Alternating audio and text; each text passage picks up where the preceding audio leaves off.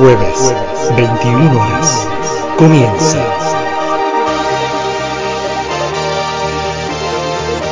Viento de colores. Tercera temporada.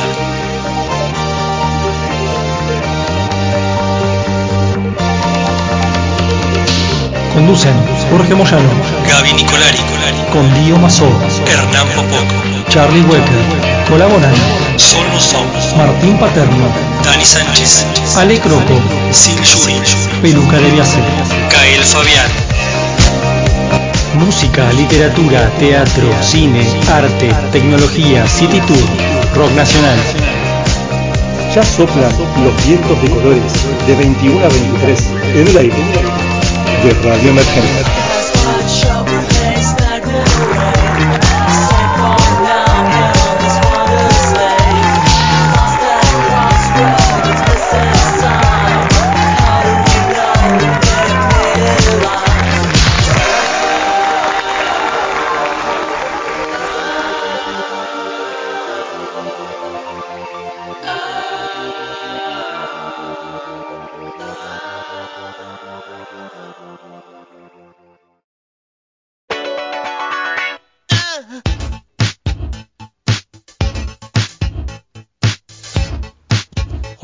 Hola, hola, hola, muy buenas noches, bienvenidos, bienvenidas, ¿cómo están? Un nuevo programa de vientos de colores aquí en el aire de Radio Emergente como cada jueves, ¿eh? pasaditas las 9 y hasta las 23. Mi nombre es Jorge Moyano, programa número 105 y después de la repercusión enorme que tuvo el especial de jazz que tuvimos el programa pasado, bueno, hoy volvemos a retomar la senda de los contenidos habituales eh, de nuestro programa que también los tuvimos por supuesto el jueves pasado, pero que hoy sí se va a nutrir las dos horas de lo que nos tiene acostumbrados, de lo que la audiencia generalmente está acostumbrada a escuchar. Así que bueno, quédate porque hay de todo. Realmente enseguida vamos a estar detallando y presentando a cada uno de los integrantes que hoy van a estar presentes y por supuesto también hay un gran equipo que trabaja detrás de este inmenso programa.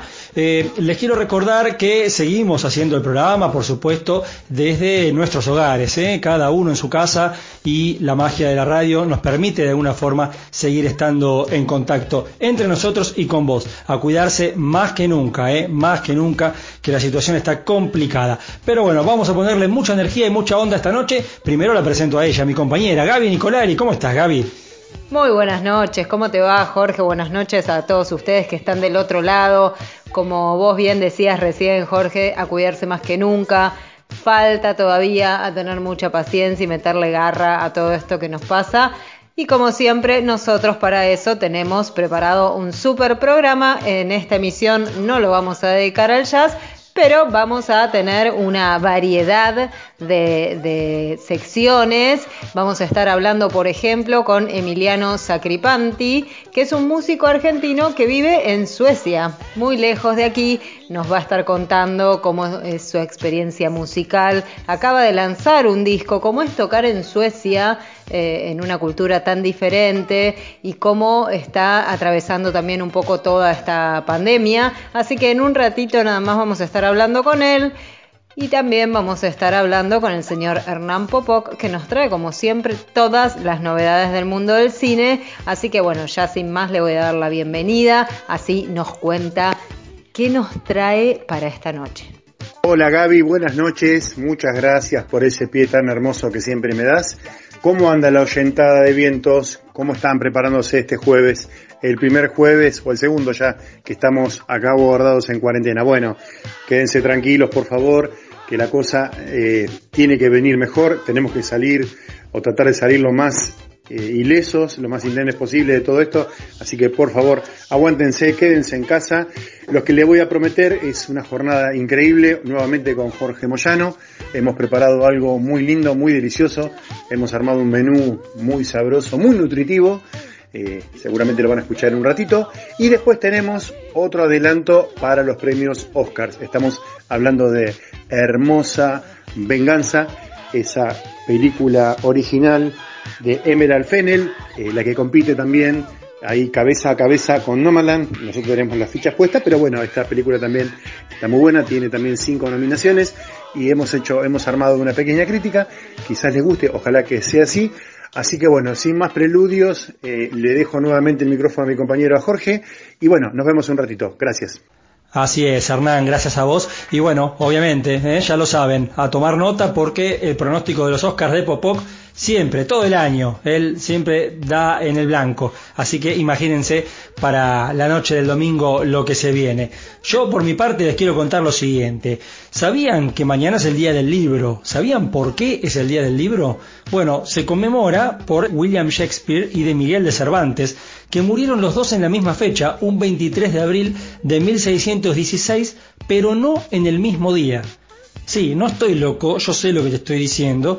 Los dos murieron un 23 de abril de 1616, pero no murieron el mismo día. Te lo voy a contar en un rato, quédate, eh, porque también viene a colación de algo que hablábamos hace un par de semanas atrás. Todo tiene que ver con todo, como también tiene que ver la música esta noche, que es realmente impresionante, bien arriba, y por supuesto eh, también va a haber entrevistas, y para eso nos da más detalles el señor Dio Mazo. ¿Cómo estás, Dio? Buenas noches. Buenas noches, George. Buenas noches, equipo, y buenas noches, audiencia. Bueno, hoy les traemos una música un poco más mixturada entre música independiente y música más establecida. Eh, bueno, por otro lado también tenemos hoy eh, un lindo reportaje a Dicerot, una banda cordobesa. Eh, Kael Fabián eh, es el que entrevista Ale Croco eh, hace las locuciones y bueno, eh, espero que les guste, producido y musicalizado y editado por eh, el gran Charlie Walker, que es director de cine, que, que es músico, es editor. Espero que les guste y, bueno, vamos allá arriba donde dice Jorge. Esta noche vamos a tener la presencia del señor Martín Paterno que preparó uno de esos informes como él nos tiene acostumbrados, en este caso de una banda mítica del rock nacional. Mm, ¿Podría llamarse el primer power trío de nuestro rock? Bueno, guarda, ¿eh? viajamos unas cuantas décadas atrás para conocer el material del primer disco de una banda fundacional de nuestro rock. No te voy a decir más, enseguida vas a saber de quién estamos hablando, como siempre, ¿eh? con la sagacidad y con la profundidad de los informes de Martín. Y, por supuesto, vamos a deleitarnos con un mashup que yo ya les dije, esto es más que un mashup, es una es algo nuevo, es algo totalmente eh, revolucionario. Ya lo van a escuchar, estoy hablando de Charlie Welker, sí, la semana pasada no lo pudimos poner al aire por un problemita técnico que tuvimos, bueno, esta vez lo vas a disfrutar por completo, te hicimos desear y es el primero de muchos, agárrate porque vas a ser un privilegiado por poder escuchar esta, este primer informe. Yo creo que ya es hora de arrancar con todas las pilas hasta las 23. Te vamos a estar acompañando como siempre por elemergente.com.ar y si querés escribirnos a través de nuestras redes, podés hacerlo arroba vientoscolores por Instagram, por Facebook o por Twitter, que vamos a estar online. La noche comienza bien arriba con Girl in Red. Esto es You Stupid Bitch.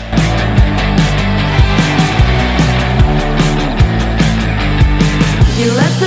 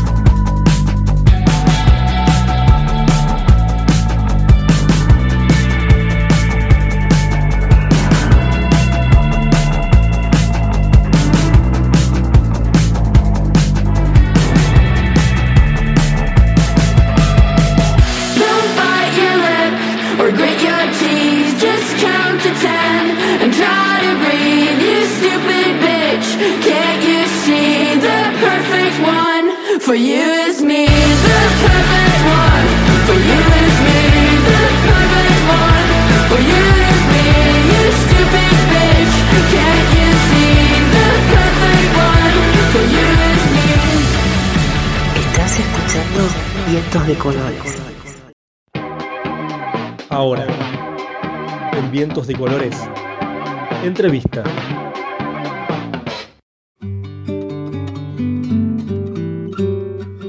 Muy bien, esta noche contamos con la presencia de un artista de origen nacional, pero con residencia en el exterior, más precisamente en Suecia. Estoy hablando del señor Emiliano Sacripanti, músico bahiense, que está del otro lado escuchándonos con una diferencia horaria. Ahora nos va a contar en un ratito de cuántas horas precisamente estamos hablando. Le damos la bienvenida, Gaby Nicolari y el equipo de Vientos de Colores te saludan. ¿Cómo estás, Emiliano?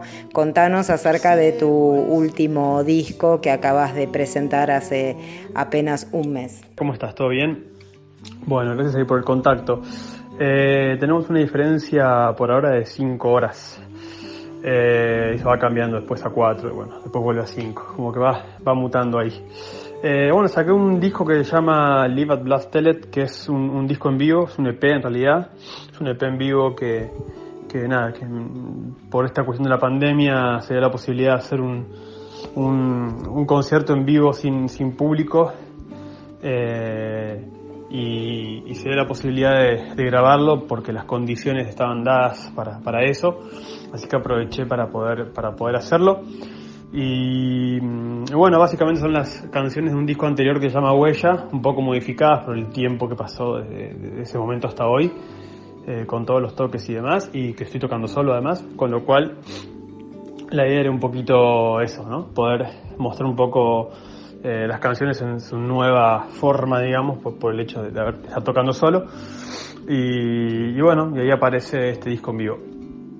Con antelación al disco habías presentado en diciembre, hace muy poquito, una pieza audiovisual que combinaba eh, imágenes de un concierto grabado con algunas escenas filmadas en, en la naturaleza entre Suecia y Argentina. Contanos cómo fue esa experiencia, si ya tenías pensado hacer el disco o si el disco, la idea del disco eh, vino después. Eh, por ahí eh, hablamos a veces con algunos artistas que bueno, nos van contando cómo van surgiendo estos proyectos, sobre todo en pandemia, y, y a veces están planificados y a veces bueno, van surgiendo un poco como todo en este momento en el mundo. Lo primero que, que surgió fue hacer eso que vos decís, fue hacer un concierto en vivo eh, que combine imágenes de donde yo estuve también viviendo y a un lugar que yo frecuento mucho, que es, un archipiélago que está cerca de donde yo vivo, que se llama Óquero, que es una, una isla de 4.000 habitantes más o menos, muy chiquitito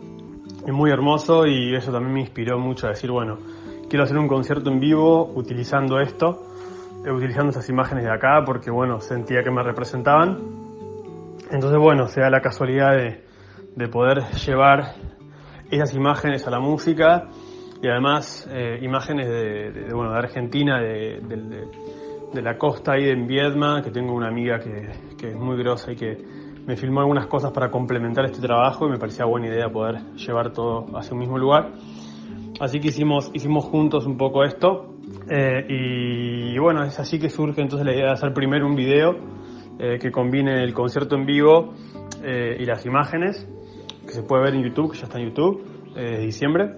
Y una vez que salió eso, es como que dieron ganas de, de- de poder subirlo como un EP, porque algunos decían, bueno, ¿por qué no, no, no lo puedo escuchar, no sé, en Bandcamp, por ejemplo? Entonces, bueno, me, me animé a, a sacar un disco en vivo con un tema adicional que también fue grabado ahí, que quedó fuera de los videos, pero que, eh, bueno, es como la, la, la cosita adicional que le suma a lo, a lo que se escucha por Spotify o cualquier otra plataforma. Así que básicamente se puede escuchar por, por YouTube con, con, un tema menos o directamente en Spotify con un tema más. Estamos charlando con Emiliano Sacripanti, músico bahiense, residente en Suecia, y bueno, nos contabas acerca de tu último disco. Vos saliste de Argentina en 2018 con la idea de hacer una gira durante un mes por Europa y bueno, nunca regresaste. Contanos cómo fue ese cambio de, de oportunidades, esa idea de, de quedarte y de radicarte en Suecia eh, y cómo es hacer música en Argentina y cómo es hacer música allá.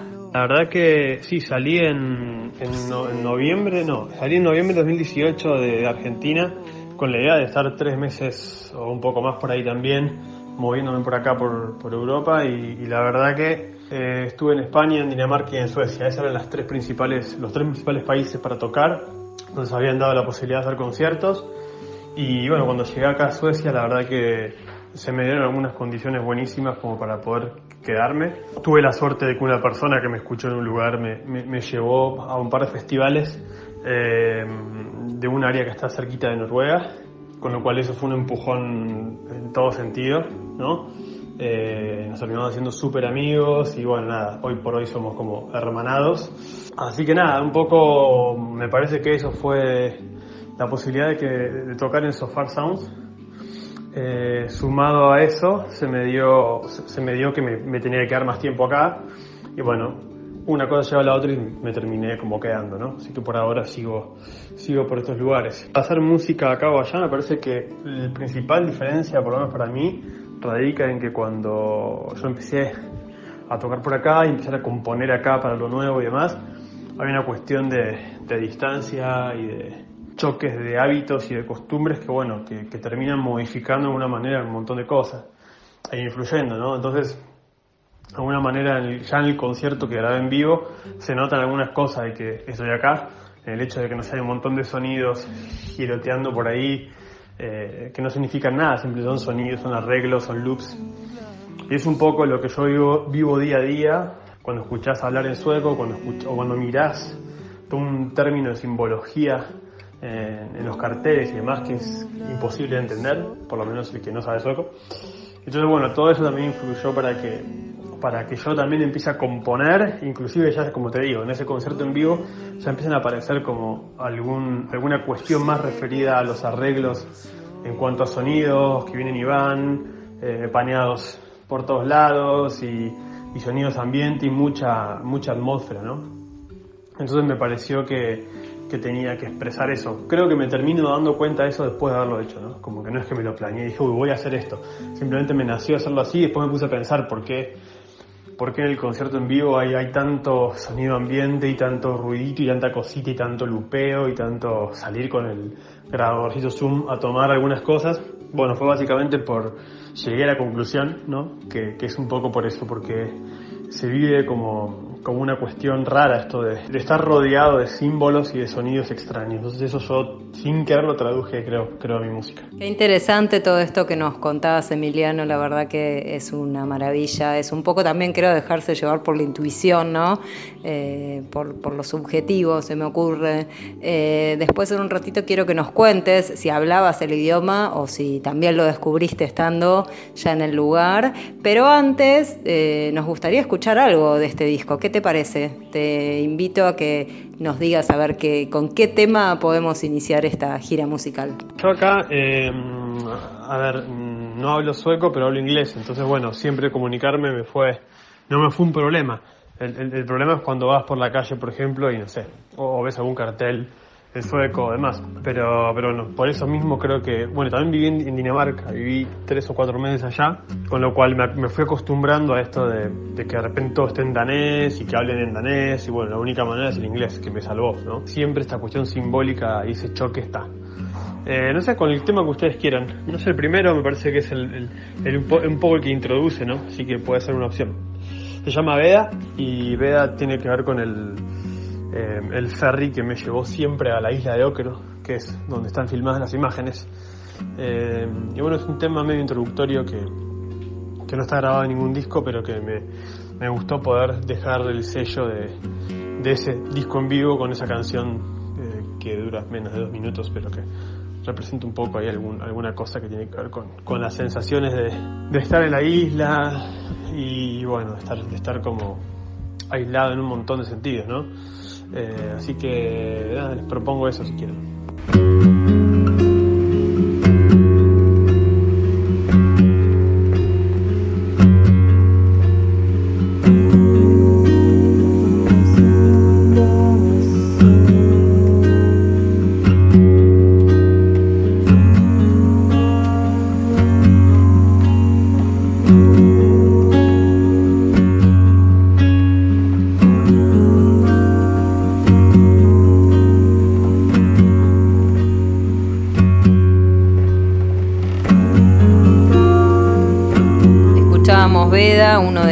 Temas del último disco de Emiliano Sacripanti con quien estamos conversando.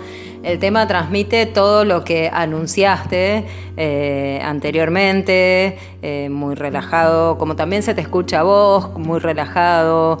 eh, hablabas de naturaleza, hablabas de islas, de, de estar en un lugar tranquilo y bueno, realmente el tema es tal cual, lo transmite, me sentí en, in situ. Este, quería preguntarte si tenés idea de volver a la Argentina, si tenés idea de quedarte a vivir allá, eh, si vas dejando que las circunstancias te, te lo indiquen. eh, y bueno, ¿qué proyectos tenés para este año? Muchas gracias ahí por tus palabras. Sí, la verdad que, que nada, que trata, traté de- de expresar un poco lo más honestamente posible todo lo que estoy viviendo acá y cómo uno va, o sea, cómo yo me voy sintiendo por lo menos y cómo voy, voy, voy manejando la vida acá, ¿no? Así que la idea es siempre, cuando trato de trabajar alguna música, tratar de hacerlo de, de la honestidad y de, y de sentimiento, ¿viste? De, que, de transmitir una emoción, un poco de, de, jugar un poco a ser canal, ¿no? Con respecto a ir, eh, a volver, por, por ahora estoy acá, estoy aprendiendo muchísimo, estoy eh, estudiando también cosas para poder, eh, nada, alguna técnica eh, que tiene que ver con el sonido y me encuentro como activo mucho ahí también, tratando de, de aprender mucho sobre, sobre la ingeniería del sonido, es algo que me interesa, así que como que se me están dando algunas condiciones acá para, para poder seguir y lo aprovecho y lo agradezco y bueno, nada. Eh, y posibilidades de tocar y de grabar y bueno, así que mientras hayan posibilidades y existan posibilidades voy a tratar de aprovecharlo porque me considero un afortunado de poder, de, de poder estar transitando esto, ¿no? Está, está buenísimo poder dedicarse a lo que uno ama, ¿no? Y bueno, algún día voy a volver, pero bueno, seguramente sea para, para visitar, tocar y bueno, uno nunca sabe, ¿no? Me gusta como mí vivir y planificar medio corto, mediano plazo eh, como para calmar un poco la ansiedad y que no y no volverme muy loco. Así que la verdad es que voy como planificando así. Bueno, Emiliano, desde la locura de Argentina, eh, supongo que estarás al tanto de todas las novedades, de cómo transitamos la pandemia, la grieta, las cuestiones políticas, económicas que son tan características y bulliciosas en este país. Este, te deseamos a la tranquilidad de Suecia con la que vos nos transmitiste un mensaje eh, desde donde encontraste un lugar para poder componer y, y disfrutar y crear tu música. Lo mejor, el mejor de los éxitos, eh, será siempre bienvenido, por supuesto, en tu país eh, y en tu pueblo. Me imagino que te estarán esperando en algún momento. Así que nada, el mayor de los éxitos, nos vamos escuchándote y por supuesto podés contar con este espacio para cualquier lanzamiento que hagas futuro, cualquier difusión, cualquier recital o todo lo que esté relacionado con tu carrera. Te agradecemos un montón y te mandamos un cálido afecto. Muchas gracias a ustedes por el espacio. Eh, sí, sí que estoy al tanto de todo, obviamente, porque tengo familia, amigos y porque es mi lugar y trato de, de acá también tratar de, de plantar mi bandera, ¿no? De nada, de llevarlo con orgullo. Bueno, nada, muchas gracias a ustedes por el espacio, espero que, que les vaya muy bien y pese a todos los problemas que estamos pasando, tanto allá como acá, como en todos lados, hay que estar como fuerte para, para bancar lo que viene y más empáticos que nunca, haciendo fuerza, sabiendo que hay un otro que, o una otra, que está peor y que tenemos que estar agradecidos, ¿no? Y, nada, y tratar de, de, de eso, desarrollar cada vez más la empatía social, que creo que es el problema del mundo. Así que nada, espero que estén muy bien y que podamos hablar pronto. Les mando un gran abrazo.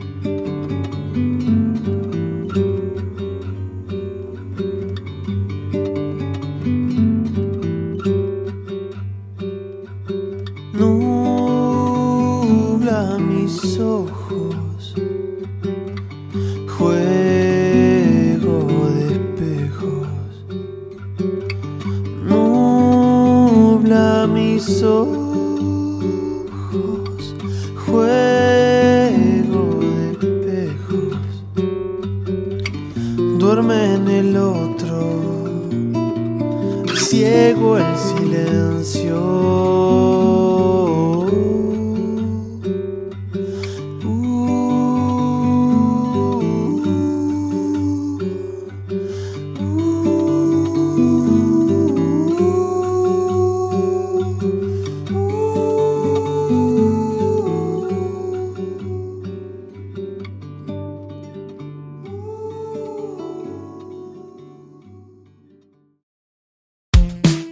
Esto es de nuevo de 21 Pilots, Shy Away.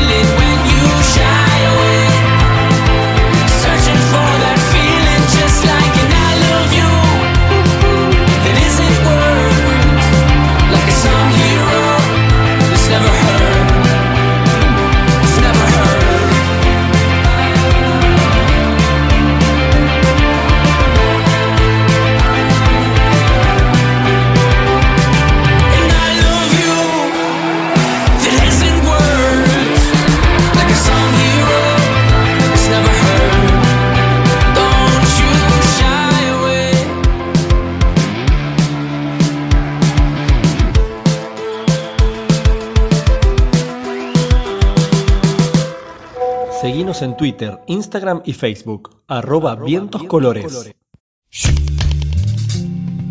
Come together. Come together El rejunte.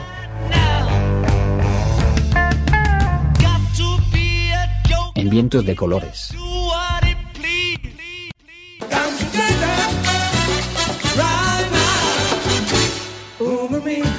En instantes. Come together. El rejunte. El rejunte. En vientos de colores.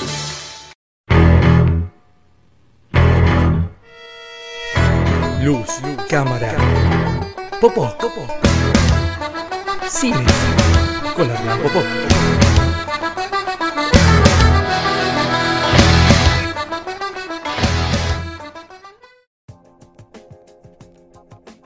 Muy bien, columna de cine, momento para disfrutar de lo que va a ser la próxima entrega de los premios Oscar, su edición número 93, que este domingo 25 de abril va, bueno, va a dar su, ceremonia retrasada, ¿no? Siempre recordamos que en el mes de febrero cuando tenemos esta entrega de premios, pero la pandemia hizo lo suyo y por lo menos tendremos el show garantizado. Pero el show no es igual, no podría ser tal sin la crítica acérrima, sagaz, como siempre, de opinión bien fundada, los argumentos de alguien que vive el cine con mucha pasión, que es nuestro colega Hernán Popov, y a quien le damos la bienvenida. ¿Cómo estás, Hernán? Bueno, muchas gracias. Pensé que iba a entrar alguien atrás mío que iba a palabras tan lindas. Claro, bueno, me tengo que poner el traje, espero que me quede a medida, porque te agradezco por, por tantas, tantos halagos, tantas buenas palabras. Y bueno, esperemos que este año, como veníamos hablando fuera de cámara, ahora que estamos eh, en, este, en este gran marco, Así es. eh, ¿cuáles van a ser las sorpresas de este año, no? ¿Cuáles Mm. van a ser películas que nos pueden llegar a, a dilucidar?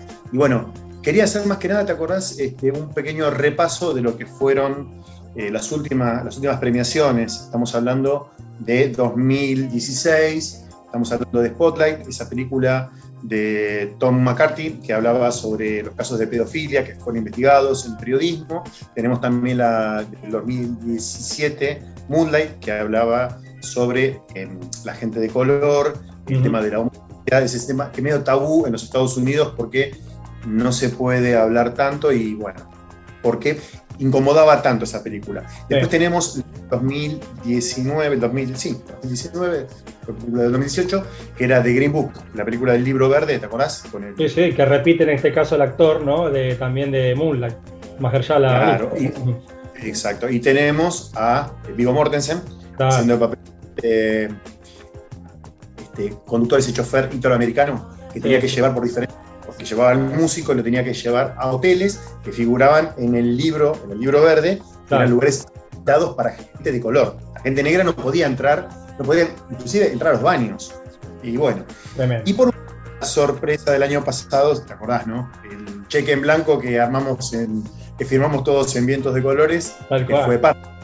La película que Te diría que fue una primicia tuya absoluta, porque cuando vos empezaste a hablar de Parasite, porque Hernán, para los que están escuchando o viendo, porque hicimos referencia que estamos en video, claro, ustedes también están escuchando seguramente en el aire, esto también está en nuestras redes sociales. Eh, Hernán Bocop fue uno de los primeros que habló de Parasite, porque claro, el hombre recorre festivales, entonces la película ya se venía gestando y él nos fue diciendo, ojo, es como el caballo, ¿no? Ojo con este caballo que va a llegar, va a llegar, llegó a la ceremonia final y bueno, y tuvo ese desenlace, ¿no? Sí, si bien sabíamos que la película estaba nominada para mejor película extranjera, pero no es que iba a tener tantas nominaciones y tantos logros, o sea, de llegar a, a mejor director, y ya cuando. Ahí fue, ahí fue la, la- la agradable sorpresa. Fue una cosa que todos se quedaron como diciendo, pero había que ver el antecedente que venía arrastrando, porque de festivales durante el año fue increíble lo que arrasó esa película. Así que Sí.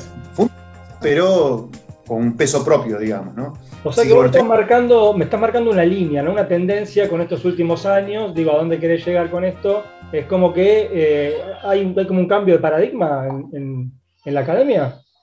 Sí, yo creo, Jorge, que en realidad lo que se propone tanto los directores, los nuevos directores, ¿no? En este caso, bueno, este año tenemos a Chloe Zhao, eh, también, bueno, la tenemos a Emerald Panel con el tema de Hermosa Venganza, eh, que los directores animan a filmar ese, ese- ese tipo de películas, ese cine medio independiente, que, que si bien es un, ¿cómo lo podríamos decir? Un cine que, no, que, que- que visibiliza eso que, que al cine hollywoodense o al cine estrictamente comercial a veces incomoda, ¿viste? Que tiene, lo tiene como medio relegado, como que no, no gusta tanto. Eh, pero bueno, eso es lo interesante que tiene, que, muestran otro tipo de, películas que a mí, bueno, para comenzar, viste que habíamos hablado de, de Nomadland, la película de Chloe Zhao, que tiene seis nominaciones. Es justamente la película que, que habla sobre eh, esa gente que queda fuera del sistema, esa película, esa, esa actriz genial, es Francis McDormand, que habla de una mujer que se queda fuera de su casa, pierde a su esposo, eh, se tiene que mudar, tiene que empezar a, a buscar en, en esos trailers, en esos, esas camionetas, la, la casa rodante, ¿no? Sí. Y tiene que emular, porque fue expulsada del sistema y porque el sistema mm, la quiere después como volver a, a traer. El, sistema, estamos hablando del sistema económico estadounidense, estamos hablando del el American Dream y todo eso que representa, ¿no? Cómo ellos se tienen que convertir a su vez en nómades dentro de su territorio. O sea, tienen que empezar visitar los lugares, tienen que empezar a, a- a- recorrer en diferentes localidades y lo excepcional, lo que hace para mí Chloe Zhao es justamente mostrar esa crítica a ese, a ese sistema y cómo ellos se, se convierten a, a- a no volver a ese sistema, sino a adaptarse a un sistema donde ellos se cobijan, donde ellos se cubren, donde ellos logran tener esa interacción y crear un sistema paralelo, digamos, ¿no? Eso la verdad que me, me parece muy interesante, aparte lo que recorre a Chloe Zhao es ese, ese- ese típico cine independiente, ese cine que se ven de planos gigantes, Sí. se ven lugares, pero soñadores, se ven, pero esos, esos silencios eternos, esos silencios que a veces hasta, hasta dicen muchas cosas. Eh, me parece que a veces los silencios, y es, y es el típico de western ¿no? que tiene la, la- la película estadounidense, que es mostrar esos paisajes y bueno, contemplarlo, porque el paisaje forma parte de la película. ¿Te acordás que a vos te dado una frase que era la simpleza de la belleza? Yo creo que esta película logra, logra justamente eso, pero sin olvidar la crítica importante ¿no? a, esa, a esa sociedad. Qué bueno, entonces esa es Nomadland, que es una de las favoritas. Ahora me vas a decir si hay una favorita realmente o no, pero eh, digamos, veo que eh, esto no cumple con la regla que vos venís marcando en estos últimos años de una, una, una orientación hacia un cine más crítico, ¿no? autocrítico también en algún caso de la sociedad norteamericana y lo que vos decías, ¿no? del American Way of Life, del American Dream. Y esto, ¿no? Eh, tratar de retratar lo que algunas minorías o lo que algunas eh, algunas colectividades, en algunos casos algunas este, eh, minorías étnicas también, eh, como hemos visto, bueno, eh, se ven representadas y logran llegar a la pantalla grande. Claro, son básicamente los conflictos que surgen dentro de la sociedad y cómo los directores lo pueden plasmar a través de su obra, o sea, en la película, cómo, cómo visibilizar eso y cómo lograr que el público logre esa empatía ¿no? con, con justamente la que para mí es interesante hacer eso. Después la otra película que tenemos es Hermosa Venganza o Promising Young Woman, que es una película, si bien está filmada en Estados Unidos, es una película de origen británica. Ajá. ¿sí? directora justamente Emerald Fennell es, es una directora de origen eh, inglés, pero bueno, está filmada completamente en Estados Unidos. Esta película, a diferencia de mm, Nomadland, es una película que tiene, digamos, muestra lo que vendría a ser el, el, el Me Too, el, el tema del conflicto de las mujeres, el círculo vicioso, un círculo de silencio que se arma, tanto en, en los diferentes eh, segmentos sociales, ya puede ser en la justicia, en la universidad, en el grupo de pertenencia, a partir de cubrir una violación, una violación que le sucede a no a la protagonista, sino a la protagonista la que quiere cobrar justamente, se quiere cobrar lo que le ha pasado a una amiga. Y bueno, todo lo que utiliza, todo, todas las herramientas que ella tiene para, para poder llegar a, a- a darle luz a, a ese crimen horrendo y justamente las herramientas que utiliza la, la directora justamente es una, una especie entre una comedia negra porque tiene, tiene unos tintes por momentos risueños y sombríos y, y la verdad tiene una cuota de suspenso también. Hay, hay partes que la directora, la, la fotografía también es muy cuidada y hay colores, hay colores que son muy interesantes. Vos sabés que lo nuestro no es spoilear, pero por ejemplo hay donde la protagonista está comiendo un pancho, está comiendo un, un hot dog y se le cae eh, el ketchup en, la, en el atuendo, en la vestimenta, y demarca eso, ¿no? Eh, el, el ketchup que simboliza los colores y, Claro. Las texturas también, cómo demuestran justamente lo que quiere mostrar la directora. ¿Qué es lo que simboliza ese ketchup en el cuerpo de la persona? Y bueno, tiene esa- esas cosas de cliché del género para, para ir narrando, para ir contándonos la, la historia que se va desarrollando. La simbología, que yo te decía, la simbología de los colores, todo eso es, es muy importante en esta película. Tiene los tonos, por momentos, colores pastel, por momentos tiene esas, esas cosas medias de- del giallo italiano, ¿viste? De su- esas cosas así, una, una, una, digamos, una metamorfosis, no, una cosa así de, de- de- de película de, de película de clase B, ¿viste? De- de sanguínea. Bueno, tiene, tiene todo eso, tiene todos esos condimentos. Así Bien. que me parece una, una película bastante interesante para ver. Y alguna de las nominadas, les recordamos que estamos hablando de las nominadas a Mejor Película para la próxima entrega de los Oscars, este domingo 25 de abril. Eh, ¿Alguna de estas las podemos ver en Netflix? Justamente, gracias por darme el pie, porque justamente la que, la que seguía, el orden, no, no, las, no las pusimos, no, no- no las elegí caprichosamente, sino porque me pareció que de una se puede hablar de una forma o de otras. Hay algunas que tienen muchas premiaciones, como puede ser el caso del padre, de Anthony Hopkins, que tiene 10 nominaciones.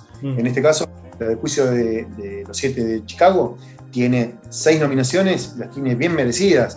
Eh, justamente eh, esta película sí se puede ver en Netflix. Esta película es muy, muy.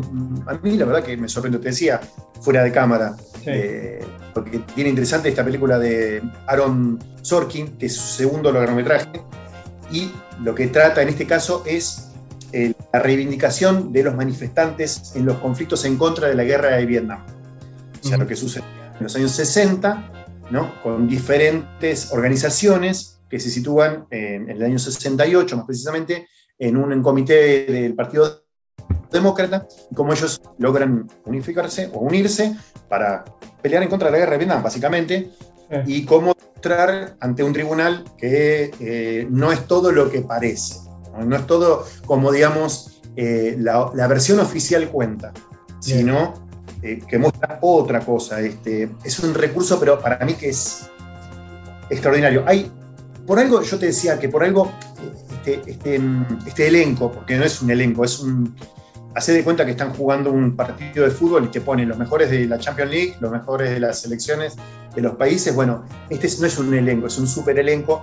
Vamos, desde un Sasha Baron Cohen a un Joseph Gordon Lewitt, que son dos actores, no sé si antagónicos, pero son geniales. Sí. Y en este marido sale esa película que, bueno, justamente le dieron el premio del sindicato de actores a- al, al gran elenco que han logrado formar. Y la verdad que da para hablar de esta película. Mm. Y un- curiosamente, eh, a diferencia de las otras dos que mencionaste, el director no está nominado para mejor director, ¿no? A diferencia de lo que No. pasa con, con No, Nomadland y, no, no. y Hermosa Venganza. Esa- esas cosas que y- a veces tiene la academia, ¿no? Esas contradicciones ahí. Sí, sí, bueno, a, a veces suele. Bueno, como te venía diciendo también, es la primera vez que hay en la terna de mejor director y mejor película, hay dos mujeres. La Mirá. tenemos a Sao y la tenemos a, a Emerald Fennell. ¿sí? Está, está buenísimo que, que esa sea una de las sorpresas que se pueden dar este año, porque no se había logrado nunca, o sea, una sola vez se premió a una directora mujer, estamos hablando de Kathleen Bigelow en el 2009, con Ah, Vivir al sí. Ella justamente había logrado un, un solo premio que fue a Mejor Película, pero no hacía Mejor Directora. Entonces estaría bueno que este año, aunque sea, se produzca, si se puede, que le pueden dar el premio a la misma directora, o en todo caso que pueda ser a, a una un premio y a otra otro. Sí. Estaría bueno que suceda eso, ¿no? que rompan con esa dicotomía de que eh, sea todo este, básicamente directores consagrados y, y otra cosa, darle nuevamente impulso a nuevos directores que vienen a mostrar otro tipo de cine. Bien. Así que está muy bueno. Un gran dato que acabas de dar, ¿eh? Respecto de las mujeres. Sí. Muy, muy buen dato. Me parece que este año puede ser un, 2021 puede ser un- una sorpresa para, para el cine, digamos, hollywoodense. Y otra que está en Netflix es Mank, también, una película en blanco y negro, ¿no? Algo, bueno, Sí, que tiene. Ahí tenemos el contrapunto, ahí tenemos el contrapunto justamente con el tipo de películas que veníamos nombrando. Porque acá tenemos un director que es David Fincher, que es un director no consagrado. Es, Acá vos se sabés lo- sorprende. Chapo. Y tenemos un guion que si bien no es de, de- de lo mejor que tenemos este año, pero se sostiene sobre una pata muy importante, que es la actuación de este monstruo. Me puedo poner de pie, o bueno, hago la actuación, que es Gary Oldman. Total. La actuación de Gary Oldman es sublime. Eh, es otra cosa, juegan, juega en otra galaxia este hombre, Sí, sí. Sabe justamente la, la parte débil la compensa él con esa genial actuación. Eh, él hacía, ¿te acordás? El, el guionista que escribía para Orson Welles y mostraba toda esa parte. El, el- el guion original de esta película lo había hecho el padre de David Fincher. Entonces fue una readaptación, fue un redescubrimiento y la verdad que a mí una película que me gustó muchísimo cuando la vi filmada en blanco y negro, completamente una película como de los años 40. Eh, a mí la verdad que me, me pareció pero genial ese, ese proceso. Aparte, Netflix que se anime a hacer ese tipo de películas hoy en día, ¿no? Va a parecer medio raro, pero suena interesante. Sí, siempre me acuerdo de que eh, una de las primeras críticas cuando empezó este ciclo de vientos allá por diciembre de 2018 fue Roma de Alfonso Cuarón, ¿no? Y cómo, cómo. Netflix venía a cambiar las reglas de juego y bueno, vaya si lo ha hecho y, y hoy lo estamos viendo ya un poco más maduro este, este tema, ¿no? Sí, Este, la verdad que impresionante. Eh, yo le quiero recordar a todos los oyentes y los que nos están viendo también a través de Instagram TV que eh, hoy estamos haciendo una especie de, bueno, raconto de lo que estamos por, vivir el próximo domingo, pero eh, todas estas películas, la gran mayoría de ellas y otras, las pueden encontrar también en las críticas de Hernán Popó, el análisis que él hace en nuestro canal de Mixcloud, ¿sí? en mixcloud.com barra vientos. Ahí pueden ir encontrando cada una de las columnas en donde se centra, por supuesto, un análisis mucho más detallado y pormenorizado de cada una de ellas porque vamos a encontrar también, eh, bueno, esto mismo, de Mank hemos hablado, hemos hablado también de Nomadland en profundidad, y en estos días también va a estar colgada la de Sound of Metal, que por un problema técnico no pudimos este, poner al aire el jueves pasado. ¿Qué más tenemos? ¿Qué más? Justamente, justamente, eh, otra vez, gracias por jugar. Bah, ni, que Hacemos estuviera- ni que estuviéramos de acuerdo. es Sound of Metal. Sí, sí, sí, la verdad. A mí, eh, esta película sí, me, me gustó muy- muchísimo. De Darius Marder. Esta película, justamente, también es otro contrapunto. ¿Por qué? Porque aporta un aire nuevo, un aire fresco a lo que se viene filmando. ¿Por qué? Porque justamente es un director nuevo, es un director que viene a contar otra historia, que es eh, cómo, cómo generar una, una empatía bien clara con lo que le sucede al protagonista. El protagonista que para mí, para mí debería estar, estamos hablando de Riz Ahmed, que es un, un actor, me parece un palestino, pero él eh, creo que eh, vivió en Inglaterra, eh, es otra cosa, otro monstruo, otro pequeño monstruito que, que- que- que está mostrando la, la- la maquinaria de Hollywood, eh, justamente un baterista que tiene problemas de audición y cómo, cómo se genera todo ese conflicto y cómo el- el- los, los, este, los espectadores ¿no? nos involucramos y generamos esa empatía con lo que le pasa al protagonista, ¿no? Cuando Ujú. él tiene que tratar de recuperar, tiene que tener ese, ese, ese- cómo, cómo va llevando, cómo va sobrellevando ese, ese problema que, le sucede, ¿no? Y para mí es, es muy interesante. El conflicto ese que tiene la película, para mí es, es, este, es increíble. Con, con lo que le pasa a él, con lo que le pasa a su grupo de pertenencia, con lo que él tiene que empezar a, a reaprender. La verdad que es una película que está muy, está muy, muy buena. Escuchá la charla completa con Hernán Popoc en nuestro Instagram TV, arroba vientos colores.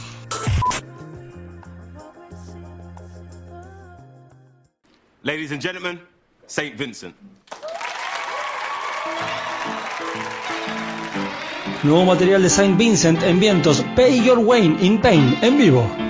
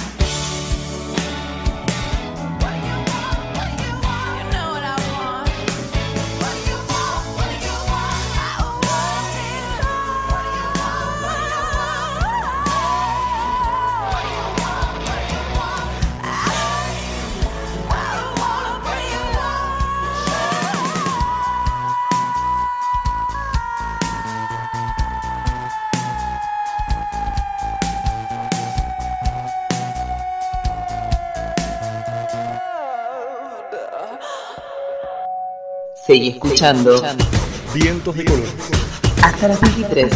Vientos de colores. Hola, hola vientos. Presentamos nuestro primer rejunte musical de los que ya veníamos haciendo, pero ahora con cortina musical. Come together. Come together. El rejunte.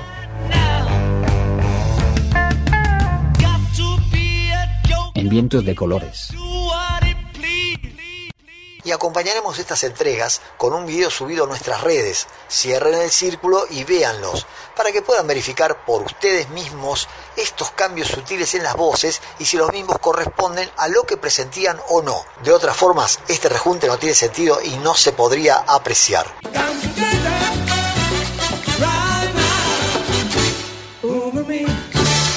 Come together. El rejunte. El rejunte.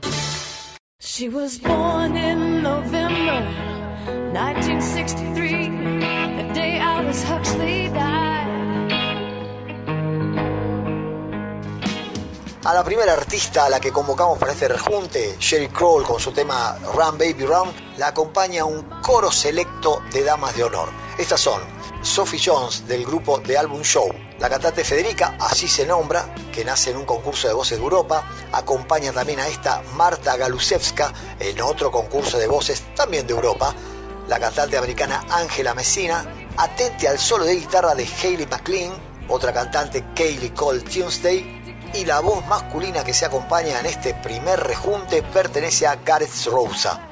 Esperamos les guste, entren a las redes después de escucharlo y después de escuchar Viento de Colores por supuesto y vean por usted mismo cómo se hizo este primer rejunte. Abrazos, besos y no dejen de hacerle caso al señor Willy Crook. Coman sus cereales, engorden y escuchen Vientos de Colores por Radio Emergente. Terminé. Run, baby, run, baby, run,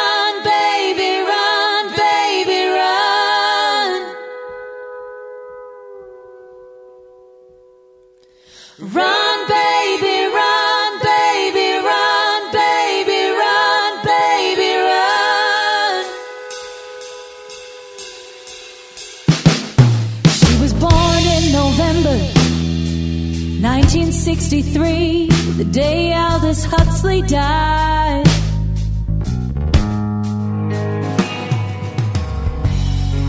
And her mama believed that every man could be free. So am I, my God.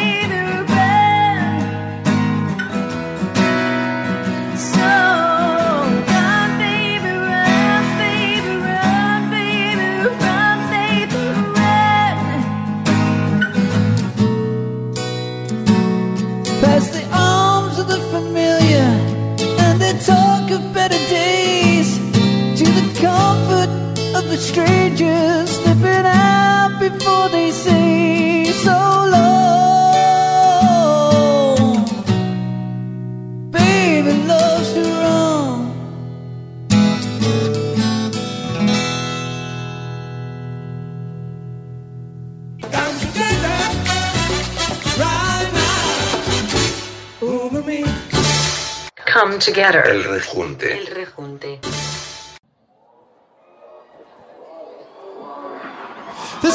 La primera hora cierra con los Water Parks en vivo desde el Reino Unido. Hacen reboot. Quédate porque en la segunda hora hay más entrevistas, informes y mucho más cine hasta las 23 en Vientos de Colores.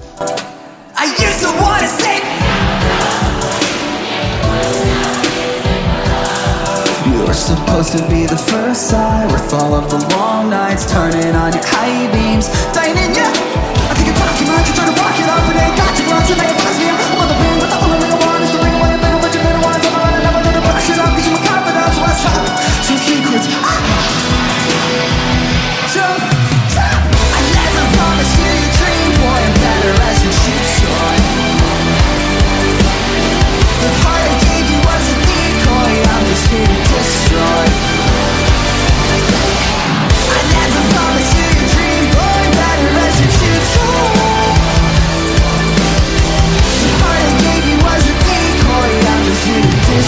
Destroy.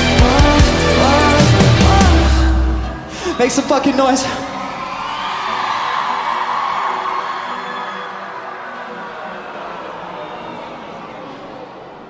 This side, all you. You're not worth my color. What?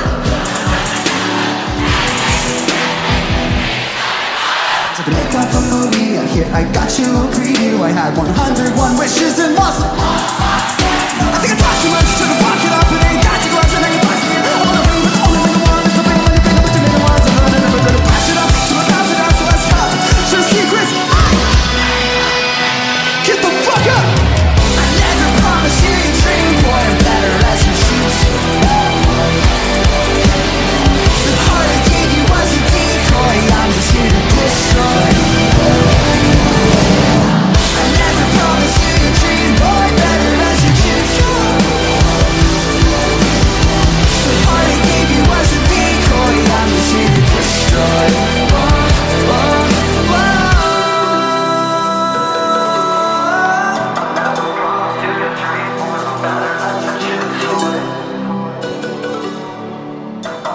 Hasta las 23. Seguí escuchando Vientos de Colores. ¿Qué sería de este mundo sin el arte? Flashala un toque.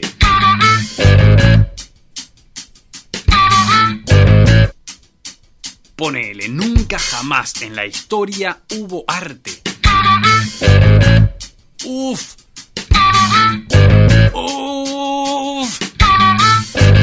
Seríamos todos Donald Trump When do we beat Mexico at the border? They're laughing at us, at our stupidity. o el pato Donald.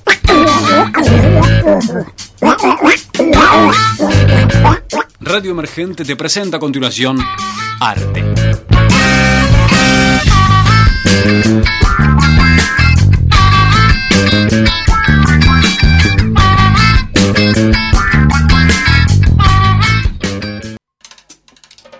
Radio Emergente, Cultura Emergente, Voces Emergentes. Por elemergente.com.ar Radio Emergente le da aire a la cultura.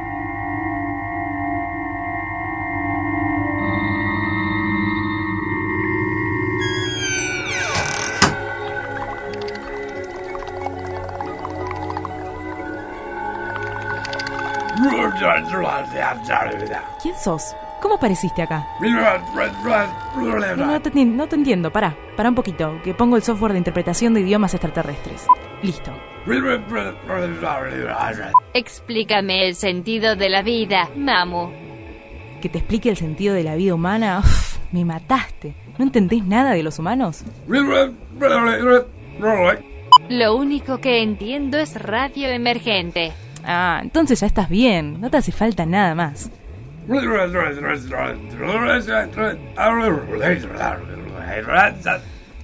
Joya. Radio Emergente, Cultura Interplanetaria.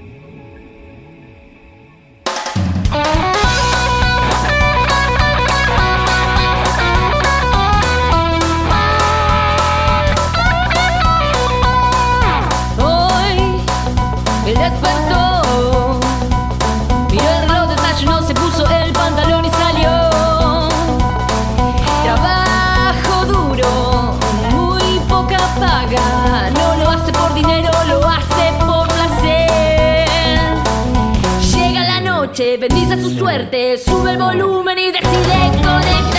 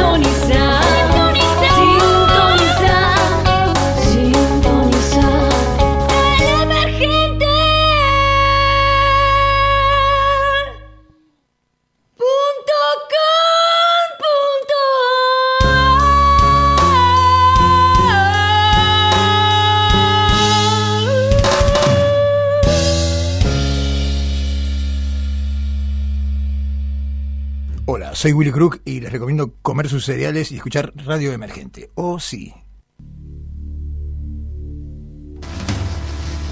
Fuertes vientos y lluvia traerán condiciones peligrosas durante el transcurso de la noche.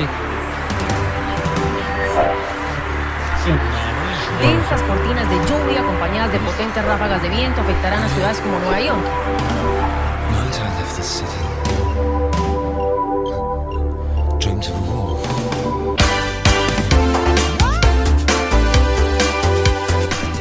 Comienza la segunda hora de Vientos de Colores.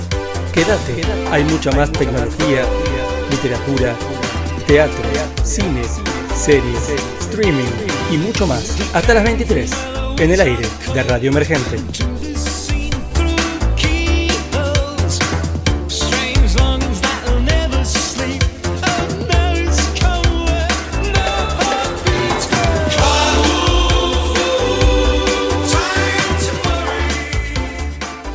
Así que vamos a tener tremenda ventolera en la región.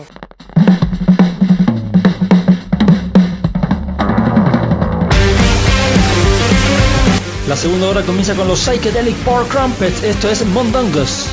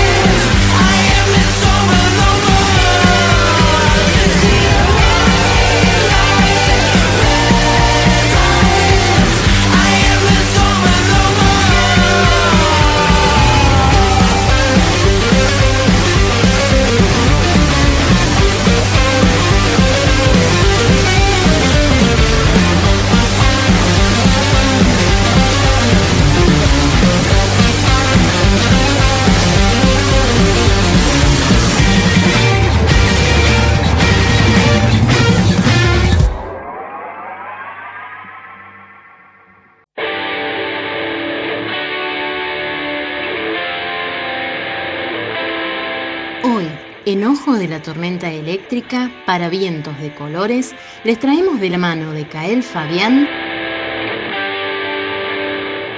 Entrevista Córdoba Rock. Esta noche compartimos un informe especial sobre la última movida de bandas cordobesas del rock. En esta ocasión les traemos una banda excepcional de las sierras cordobesas, precisamente de Carlos Paz, Díceros.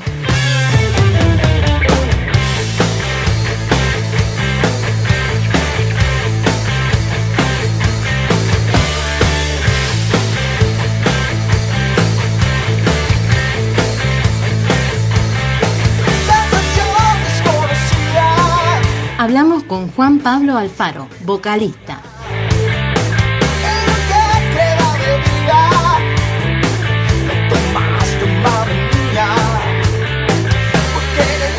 Le preguntamos por su proyecto, cómo ven el presente de la música y por supuesto, cómo llevan adelante la grabación de su disco y las giras en este contexto tan adverso de pandemia.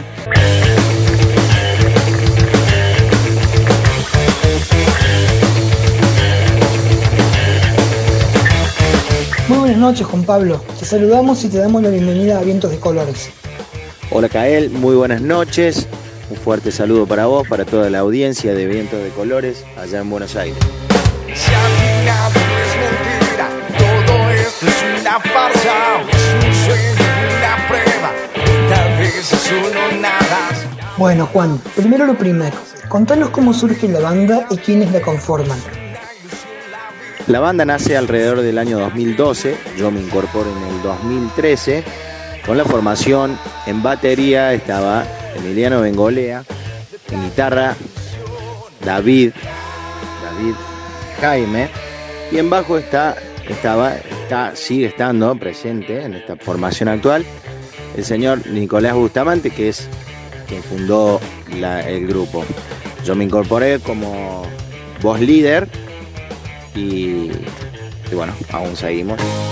Voy buscando dentro de mí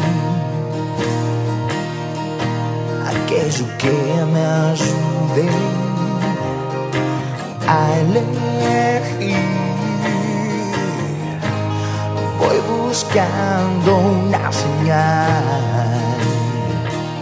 Actualmente la formación está conformada por Nicolás Bustamante en el bajo, como bien decía recién, en guitarra líder el señor Miguel Garrido, en guitarra rítmica el señor Marcelo Alonso, en batería el tremendo David Caro y en la voz principal, quien les habla, Juan Pablo Alfaro.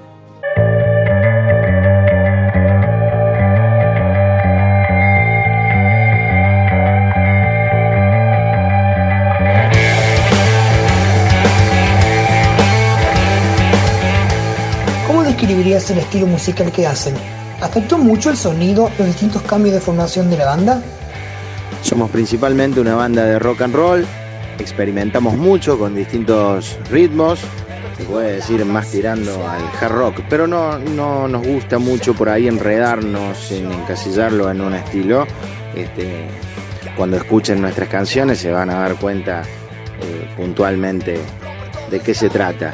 Y ese es el estilo de siempre, ¿no? Venimos de la corriente, nuestras influencias son eh, de- de- desde Deep Purple, Zeppelin, eh, Black Sabbath. Entonces, esas son nuestras influencias y está muy plasmado en lo que nosotros hacemos. Y sí, eh, con el correr del tiempo, las distintas formaciones fueron modificando muchísimo el sonido de la banda, la calidad de las composiciones, eh, en fin, sí, sí.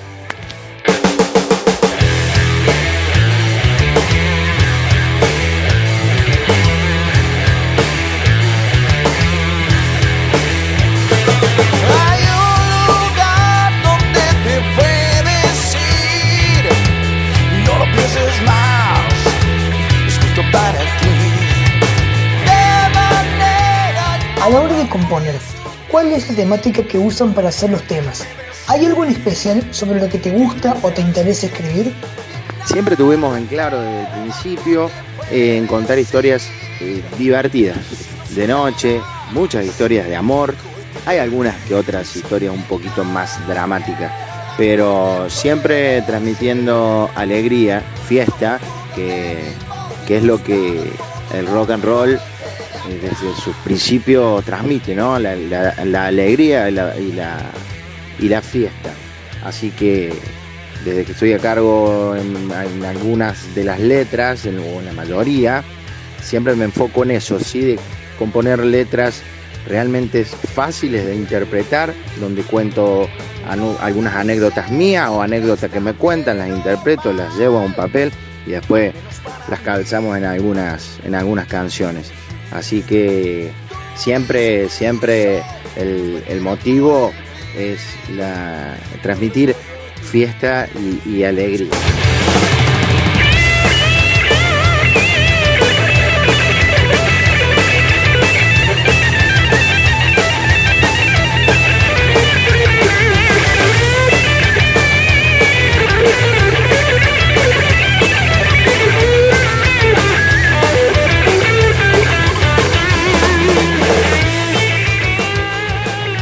Les afectó como banda esta pandemia? ¿Estaban grabando un disco o tenían programada alguna gira? Sí, sí, como afectar nos afectó, tanto positivo y negativo, en ambas polaridades, si se quiere decir. En lo negativo, en tocar, el poder tocar en vivo, para lo que nosotros músicos ne- significa poder tocar en vivo, estar con, frente al público, disfrutar del aplauso, del afecto, de las miradas, eh, disfrutar también entre nosotros como compañeros de banda, el estar arriba del escenario transmitiendo lo que mejor sabemos hacer eh, afectó muchísimo. Veníamos muy activos de, tocar en eventos multitudinarios, que son motoencuentros que se dan a lo largo y a lo ancho de todo el país, en distintas provincias. Lo último que estuvimos haciendo, eh, allá por el 2019, teloneando a RIF, aquí en la provincia de Córdoba, en Santa Rosa de Calamuchita, en un multitudinario cumpleaños de un motoclub, los amigos de Calaveras del Valle.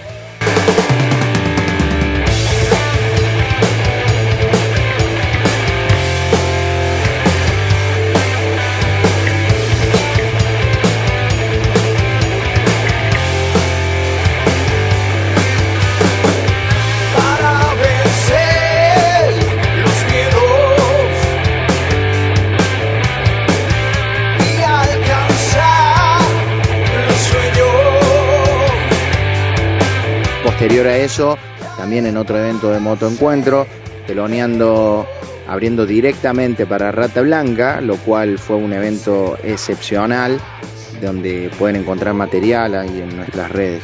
Así que, y teníamos ya programado abrir el año del 2020, eh, abriendo, teloneando, también acompañando a la banda de Viticus.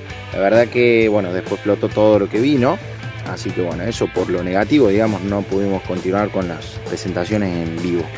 Pero lo positivo fue que nos metimos directamente al estudio de cabeza a terminar y a plasmar todo el trabajo que teníamos dando vuelta eh, con esta impronta del sonido actual de Díselo, ¿no? Con esta potente formación en las dos guitarras, que lo tenemos a Miguel Garrido y a Marcelo Alonso, lo cual le ha dado una impronta impresionante. Entonces todo eso está quedando, mejor dicho, quedó plasmado en nuestro segundo trabajo que seguramente vamos a estar presentando a mediados de años o, más tirando a fin de año.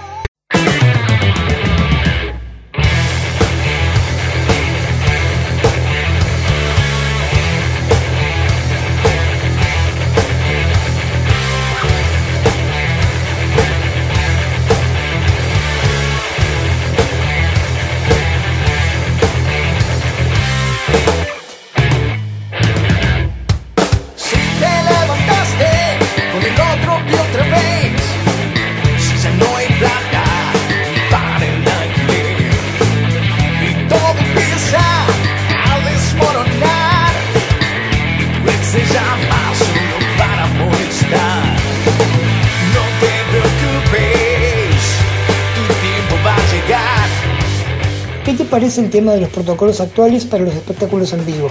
Como músico, ¿crees que se podría hacer más o hacer las cosas de forma diferente? Sí, claro que sí, yo te respondo, mira, como, como músico, como emprendedor, nuestro emprendimiento que es Díceros, eh, uno siempre tiene la, la, sensación de que se puede hacer más, que se puedan hacer mejores las cosas, pero bueno, y la impotencia también de, de decir, de, de- saber que uno no puede decidir, que estas decisiones se toman en otro ámbito, pero, pero bueno, yo creo que pronto vamos a salir adelante de toda esta situación, cuidándonos, respetando lo, lo que hay, eh, así que, que bueno, yo veo un futuro muy, muy positivo y muy cercano.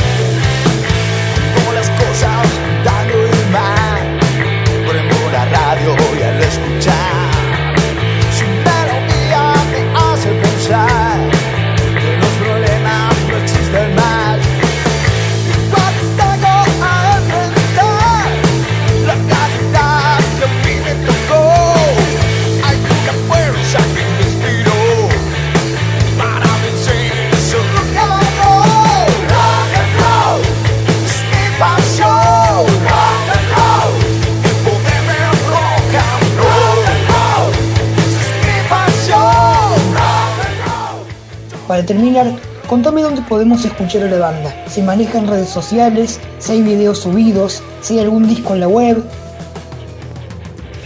Bien, nos pueden encontrar como Díceros Rock en, en YouTube, donde está cargado distintos videos que tenemos en vivo, donde tenemos cargado El Poder Rock and Roll, que es nuestro primer trabajo discográfico, y también nos pueden encontrar en, en Instagram también como Díceros Rock, en Facebook, y bueno, ahí vamos subiendo toda nuestra toda nuestra actualidad, en qué momento está la banda, qué estamos haciendo, siempre subimos videitos muy divertidos para mantener a todos nuestros, nuestros seguidores y los, nuevos seguidores que vengan, bienvenidos sean, bien actualizados de del presente de la banda. Así que sin más, les mando un fuerte abrazo a todos los oyentes de Vientos de Colores. Pronto estaremos allá seguramente en la provincia de Buenos Aires girando volviendo de gira, porque la verdad que hicimos una gira por allá en la que fue estupendo, espectacular. Y, bueno, sin más, mandarles un fuerte saludo a todos nuestros hermanos allá. Pronto nos, ve- nos veremos. Te mando un saludo a vos, Kael querido, muchísimas gracias por este nota.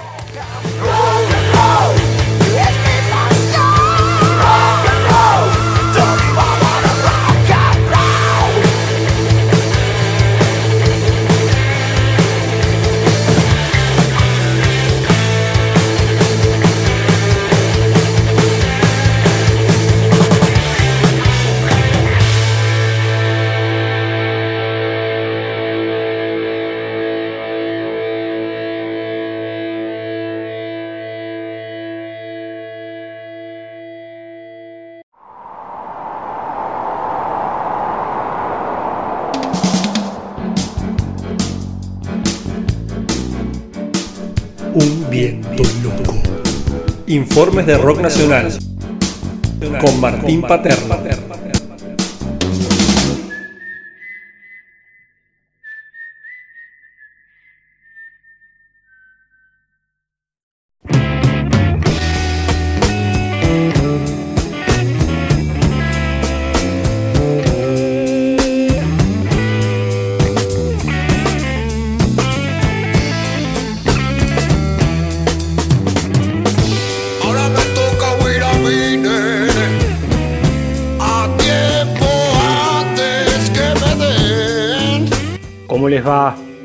¿Cómo andan los oyentes de Vientos de Colores? Espero que bien. Soy Martín desde el Palomar, otra vez rasguñando el aire de Radio Emergente, ajustando el trapo que me esconde y que me cuida, y acariciando a la botella de alcohol en gel que vigila sobre el parlante por el que suena este blues.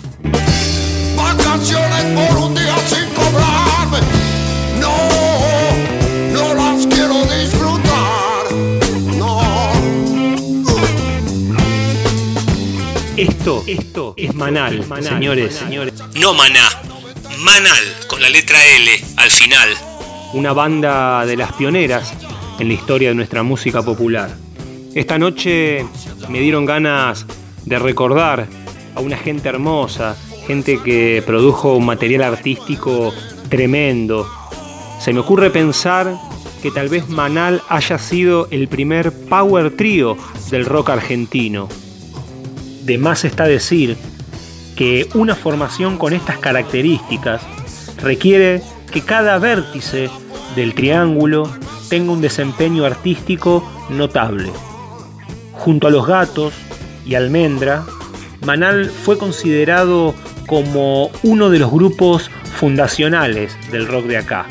A pesar de sus tres años de actividad, generó un material artístico que traspasó la frontera de la capital, nutriendo de rock y de blues distintas zonas del conurbano bonaerense donde ese género nunca había llegado. Se sabe que Manal fue el primer conjunto en el mundo que incorporó a la música del blues el canto en castellano. Estuvo integrado por tres bestias reales, como son Alejandro Medina en el bajo, Claudio Gavis en la guitarra y Javier Martínez en la batería y la voz. Arrancaron a tocar en Buenos Aires en 1968 y se separaron formalmente en 1971. Cuentan con dos discos de estudio, Manal en 1970 y El León en 1971. Obviamente aparecen distintas recopilaciones. Hay también un disco editado en 1981 que se llama Reunión. Pero para esta noche me gustaría centrarme en lo que fue su primer disco de estudio, porque me parece que rescata todo el clima, toda el aura de aquellos primeros años de gestación de la banda.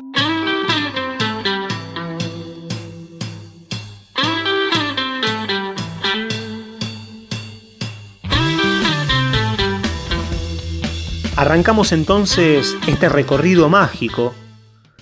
Nos vamos deslizando por cada uno de los siete surcos que componen este primer disco de Manal.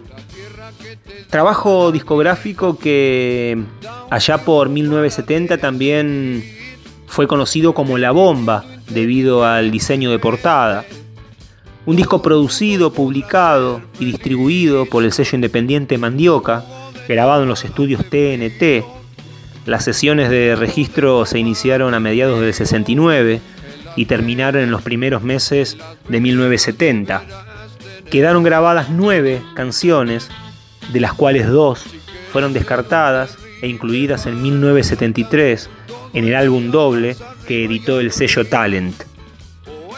Lo que estás escuchando es Jugo de Tomate Frío, Rhythm and Blues, gira musicalmente en torno a un riff de guitarra, se aproxima al estilo de blues sureño de Estados Unidos, compuesto por Javier Martínez en La Perla del Once, un tema que con los años se ha ido convirtiendo en un clásico. Quedó considerado por la crítica como una de las mejores canciones del rock argentino. En 2002 quedó en el puesto 20 de la lista de los 100 hits de la revista Rolling Stone. Jugo de tomate frío, jugo de tomate frío, en las venas, en las venas deberás tener. Si quieres ser un hombre importante, que se hable todo el día de vos, o querés inmortalizarte como héroe, asesino o semidios.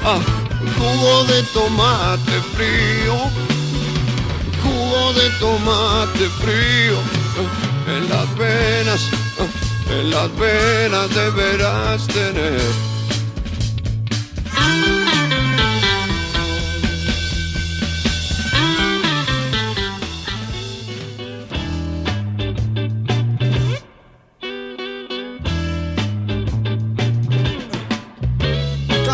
Una calle sin hablar, Avenida Rivadavia. Avenida Rivadavia. Este tema lo canta Alejandro Medina, con un aire de soul. Esta canción combina elementos de rock y de blues, pero con un desarrollo rítmico característico del jazz. El bajo y la batería, firmes, compactos, dan rienda suelta al swing. La letra, una Polaroid de Buenos Aires.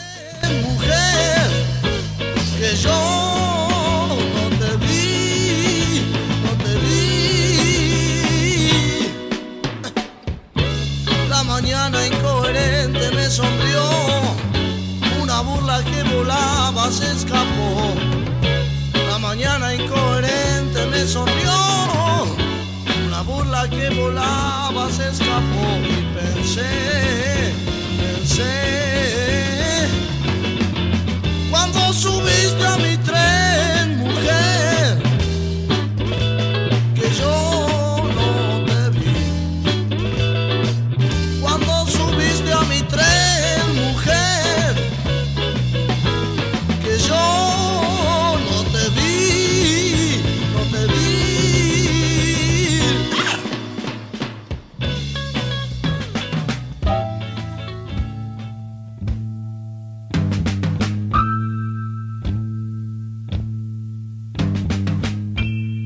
Todo el día me pregunto. Es un blues clásico. Hace referencia al estilo de vida característico de la bohemia porteña de aquellos años, al consumo de pastillas para no dormir, a las caminatas interminables de un boliche a otro, una síntesis del naufragio.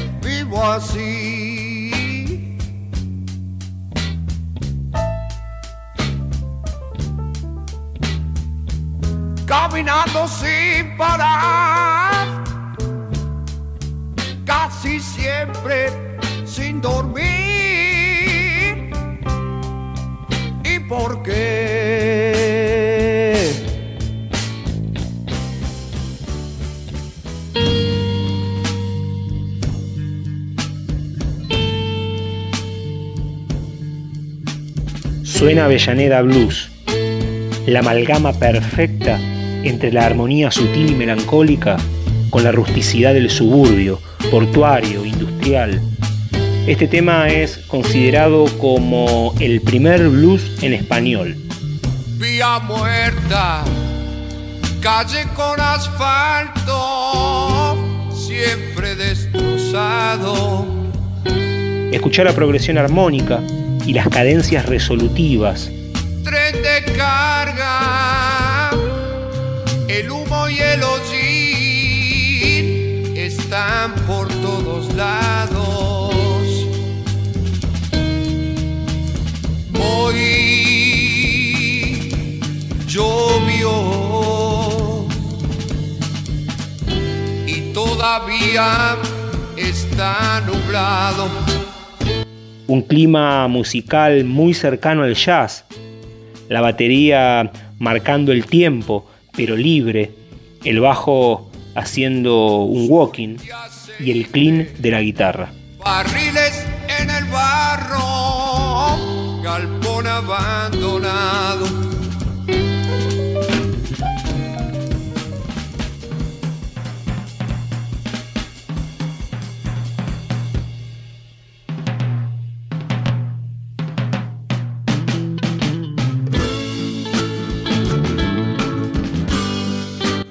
Una casa con diez pinos es una canción que está inspirada en una quinta situada en la localidad de Montegrande, que tenía cinco pinos a cada lado de la entrada. A esta quinta concurrían distintos artistas como Tanguito, Papo, Pajarito Saguri, donde componían música, intercambiaban dibujos y distintas artes plásticas. Casa con diez pinos. Hacia el sur hay un lugar.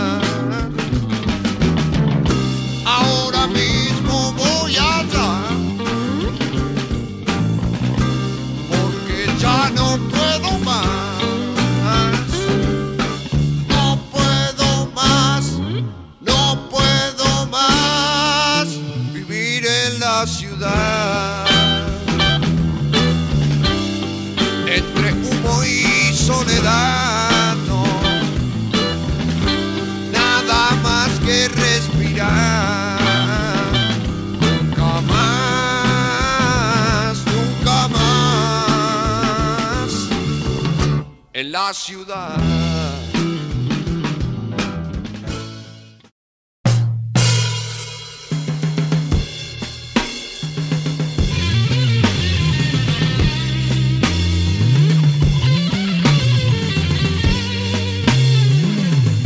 Informe de un día es el tema que cierra el disco. Compuesto por Javier Martínez en la casa de Pipo Lernud, después de llevar dos días sin dormir. Hay fusión de rock duro y blues, con una rítmica cercana al jazz. A la base se suma la guitarra distorsionada de Claudio Gavis mediante un grabador geloso. No tengo prisa por ver lo que es. No es historia ni mirar hacia atrás, Vamos terminando con este salpicón de buenas canciones. Yo me voy cantando bajito, los dejo con mis compañeros y compañeras de Vientos de Colores. Nos estaremos escuchando dentro de algunos jueves, así que espero que sigan bien y terminen felices esta semana. Hoy adivino qué me pasa. Sí. Porque mi nombre no soy yo.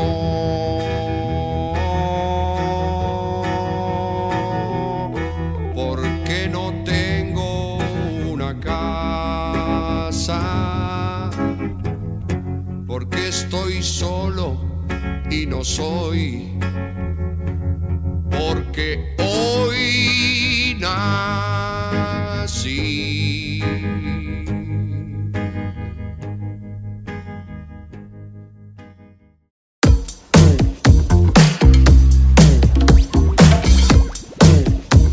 Paul McCartney junto a Beck hacen esta nueva versión de Find My Way.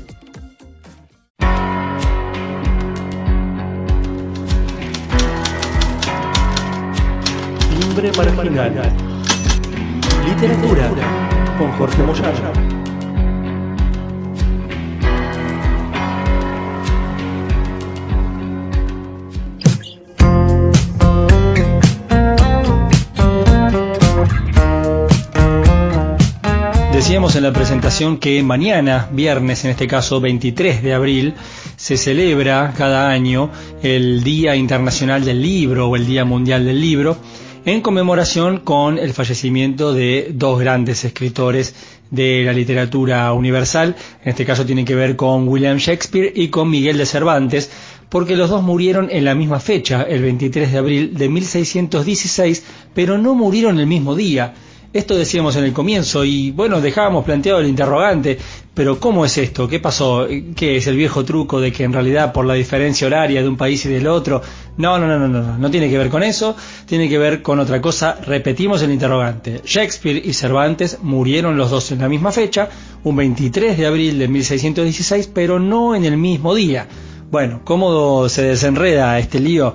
Es así, tiene que ver con los diferentes calendarios que se utilizaban por aquel momento, por, por los años del siglo XVII, en donde se estaba terminando de reconfigurar eh, el calendario que hoy conocemos, donde se ajustaba un poco lo que el tiempo dio a conocer como el calendario gregoriano, en detrimento del calendario juliano, ¿sí? o juliano, ¿sí? depende, depende de dónde nos separemos para, para pronunciarlo.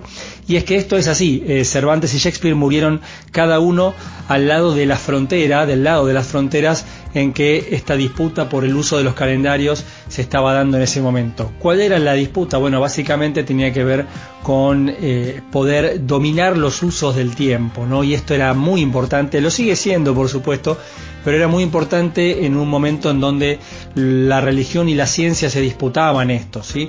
Eh, les quiero dar este dato que es muy interesante y sin aburrirlos en la parte histórica, pero sí para hacer un poco de revisionismo, eh, que todos estos datos también los pueden encontrar en un libro del que hablábamos hace 15 días y me había quedado este dato para guardado para esta ocasión como un as bajo la manga para el momento en que llegara el día del libro. Porque hablo del libro de Olivier Marchand, ¿se acuerdan? 30 de febrero y otras curiosidades sobre la medición del tiempo, un libro de editorial Godot aquí en, en nuestro país. Bueno, eh, este libro es realmente maravilloso porque tiene que ver justamente con cómo se ha disputado el uso y la apropiación del tiempo, del reloj, de- del calendario a través de los siglos en nuestra historia y cómo eso ha, ha generado poder en determinados estamentos y de acuerdo a, las organizaciones que estaban involucradas. Bueno, en este caso tiene que ver justamente con eso. El calendario juliano, ¿sí? así se lo conoció en la historia, en realidad también venía a suplantar a otro calendario que era el calendario republicano.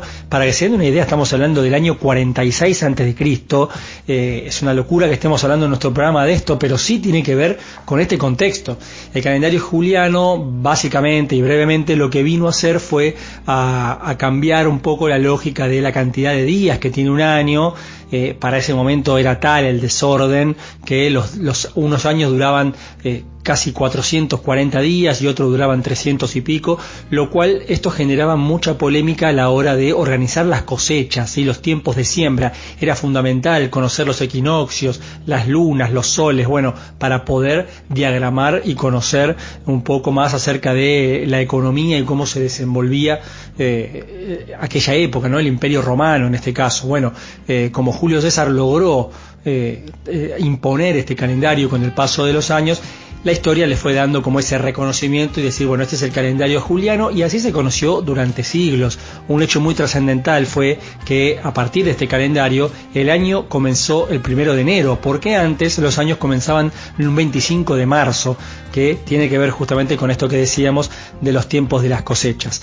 Esta disputa fue ganando más trascendencia a lo largo de los años, tuvo que ver mucho el factor religioso, ¿por qué? Porque uno de los, eh, de los pontífices que fue eh, Gregorio, eh, Gregorio XIII, se vio envuelto en una polémica a la hora de tener que organizar un poco el calendario para que las Pascuas coincidan con los tiempos que la religión imponía. Bueno, tuvo que hacer todo una, una suerte de, de, de, digámosle, de lobby ya en esa época para que el calendario se ajuste a los tiempos que la religión pedía. Y esto era una disputa muy grande porque Julio César precisamente le había sacado el control del uso horario a los pontífices de aquel momento. De hecho, entre paréntesis, Julio César también fue pontífice. Es otra discusión que no vamos a dar en este momento.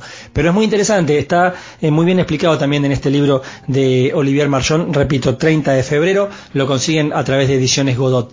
Pero queríamos llegar a esto justamente. Eh, lo que sucedió en esa disputa es que, claro, Miguel de Cervantes estaba parado, en, obviamente, en el, lugar del calendario juliano, ¿sí? porque estaba en España, porque era todavía eh, los resabios de lo que era la, la antigua conquista de Roma. Bueno, eh, en ese sentido, William Shakespeare quedó parado en el calendario anglosajón, que era el, el, calendario gregoriano. Entonces, como todavía esto no estaba unificado, en realidad la diferencia que hay entre un calendario y otro son de 10 días. Con lo cual podemos concluir que en realidad el que sí murió el 23 de abril, aunque algunas fuentes dicen que murió el día anterior y se enterró el 23, sí fue Miguel de Cervantes y que William Shakespeare en realidad murió un 3 de mayo. ¿sí? Eso sería lo correcto para el calendario que tenemos hoy, si tuviéramos que hacer una revisión histórica con los números actuales. Pero en realidad para el calendario gregoriano era 23 de abril de 1616, con lo cual los dos tienen esta misma eh, fecha de, de, de, fallecimiento. Bueno, ¿qué hizo la UNESCO con todo esto? Quizás desconociendo un poco también este trasfondo, dijo, esto es un elemento marketinero buenísimo, vamos a utilizarlo, son dos de los máximos exponentes de la literatura universal, uno de habla hispana, el otro de habla anglosajona, vamos a juntarlos, ¿qué tienen en común? Murieron un 23 de abril, perfecto, a partir de ahora es el Día Internacional del Libro. Lo cierto es que el 23 de abril también es una fecha muy importante porque, bueno, para el calendario santoral, hablando de calendarios, es San Jorge, con el cual me siento identificado, y eh, ustedes sabrán también que a partir de esto, el 23 de abril, también se suele entregar el premio Cervantes, ¿no? Precisamente por todo esto, con lo cual eh, se transformó en una fecha muy significativa a lo largo de los años.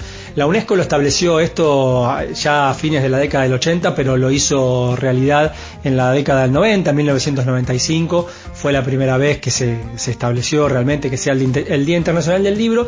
Es una buena propuesta en definitiva porque se termina siempre haciendo balance y un poco también se trata de, bueno, de, de ver en dónde está parada la industria editorial, dónde están eh, ubicados eh, geográficamente los conflictos a la hora de hablar de, de- de esta industria y bueno, en su momento luego cuando llegó Internet y cuando llegó el libro digital, el libro electrónico, se dieron todas unas disputas también. Bueno, tiene que ver un poco con eso, fundamenta también algunas actuaciones dentro de las ferias internacionales del libro que conocemos a nivel mundial. Y algo que me parece muy interesante, un dato muy realmente muy significativo, es que a partir del 2001 eh, se estableció que haya una capital internacional del libro, ¿sí? Eh, esto es, eh, se elige a partir de una selección que tiene que ver también con la promoción que se le da a la cultura en las distintas sociedades. Bueno, se elige una capital para que después en la feria del libro de ese país se potencie todo mucho más esto que estamos hablando. Eh, hasta ahora han sido, ya les digo, 20 ediciones. eh, la primera fue en 2001. eh, a Buenos Aires le tocó en el año 2011. Yo no sé si se acuerdan, ese fue el año precisamente en que se le encargó a Marta Minujín realizar una obra monumental, como fue la Torre de Babel de Libros, que algo impresionante. Bueno, eso fue en, este marco, en este contexto, con lo cual eh, siempre tiene, de- deja sus resabios, ¿no? Lo cual lo vuelve muy interesante. Así que no me parece un dato menor este de la capital del libro, me parece una, una, buena iniciativa que sigue dando sus frutos, obviamente hoy adaptada ya desde el año pasado cuando le tocó a Kuala Lumpur en Indonesia y este año seguramente también que la recientemente designada fue la capital de Georgia, ¿sí? Tiflis o eh, Tbilisi como se la conoce internacionalmente, que es la capital de Georgia, bueno, eh, seguramente adaptarán sus sus formatos y sus festejos, sus conmemoraciones a lo que la pandemia les está exigiendo, ¿no? Lo bueno de esto es que en estas 20 ediciones, y ya con esta es la 21, nunca se ha repetido una capital. Es decir, siempre ha sido un país diferente, lo cual lo hace bastante democrático y siempre se trata de potenciar eh, la literatura de ese país, ¿no? Lo cual está bueno porque si uno indaga puede, puede descubrir cosas muy interesantes. Bien, eh, como les decía, es un gesto más que nada simbólico, pero tiene que ver también un poco con, con realizar fundamentos hacia nuestra cultura que son más que interesantes. Así que bueno, ¿dónde está parado la industria del libro hoy? Lo decíamos hace un par de programas atrás también. No sabemos mucho respecto de la Feria Internacional del Libro de Buenos Aires. Todo está parado por la pandemia, por este rebrote, por esta segunda ola. Eh, en su momento, con el cambio de autoridades que hubo a principio de año, se pensó que la Feria Internacional del Libro podía ser eh, desdoblada, que una parte sea virtual. Recordemos que ya para esta fecha, ¿sí? fines de abril, eh, ya comenzaban lo- las actividades para los libreros y después ya en los últimos días de abril se abría generalmente al público, pero bueno, eh, en este caso no va a suceder. Se pensaba, les decía, eh, hacer una parte virtual y la otra hacia agosto-septiembre con, con la presencia cuidada y con protocolos, pero me parece que definitivamente no tendremos Feria del Libro este año. O al menos eh, no sabemos eh, a ciencia cierta, pero todo indica que la presencialidad está bastante complicada. Un poco así está el panorama. Recordemos, las editoriales han hecho una, una encuesta en la cual eh, han, han caído sus ventas, pero lo bueno es que ha fortalecido su comercio electrónico y también el vínculo con sus lectores a través de las redes sociales. Este es un poco el panorama, no quería dejar de, a través de este dato de color, recordar que mañana es el Día Internacional del Libro y que bueno, la verdad que está bueno hacer un homenaje, pensar, ver un poco las bibliotecas nuestras que tenemos, a ver qué nos gustaría releer, qué cosas que dejamos postergadas podríamos volver a retomar y por qué no, deleitarse mañana, hacerse un autorregalo, regalándose un hermoso eh, ejemplar para, para poder leer, que en definitiva es lo que siempre nos hace crecer. We could look out together on those hills forever.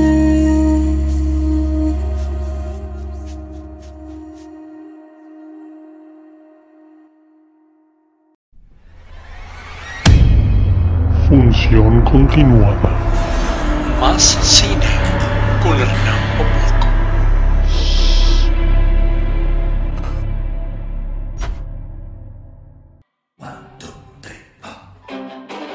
thought we had a connection. Okay. How old am I? What's my name? Sorry, maybe that one's too hard. Cassandra? We were in class together at Forest. You would have been a great doctor. What happened? I left under unusual circumstances. I'm so sorry I didn't go with her. You gotta let it go. What are you gonna do? I don't know. It's every guy's worst nightmare getting accused like that. Can you guess what every woman's worst nightmare is? I wanted to be a doctor my whole life. Lately, I've been feeling like I might want to get back into it. Otra de las sorpresas que nos tenía preparado este 2021 es justamente, estamos hablando de Hermosa Venganza de Emerald Fennell, el primer largometraje de esta eximia directora. Estamos hablando de su ópera prima, algunos la conocen seguramente de la serie The Crown, que ya hace el papel de Camila Parker. Bueno, ella es su, su, primer película y la pone nada más y nada menos que a Carey Mulligan en el papel de Casey. ¿Y de qué va esta película? Bueno, vamos a tratar de ir haciendo el camino, vamos a tratar de ir caminando juntos por este sendero de esta gran película. Esta película recuerden que tiene nada más y nada menos que cinco nominaciones como mejor película, mejor dirección, mejor actriz, entre tantas de esos premios.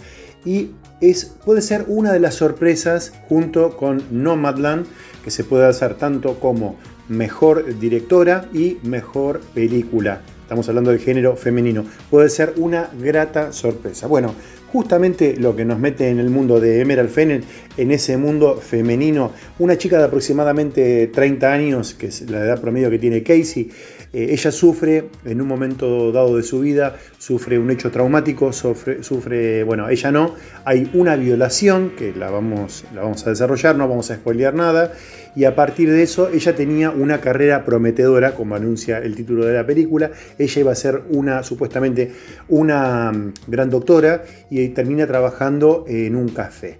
Y a partir de eso, los hechos que fueron modificando su vida. ¿Por qué atravesó esto? Bueno, Primero tenemos que ver el contexto de la sociedad de ese momento y cómo lo vive hoy.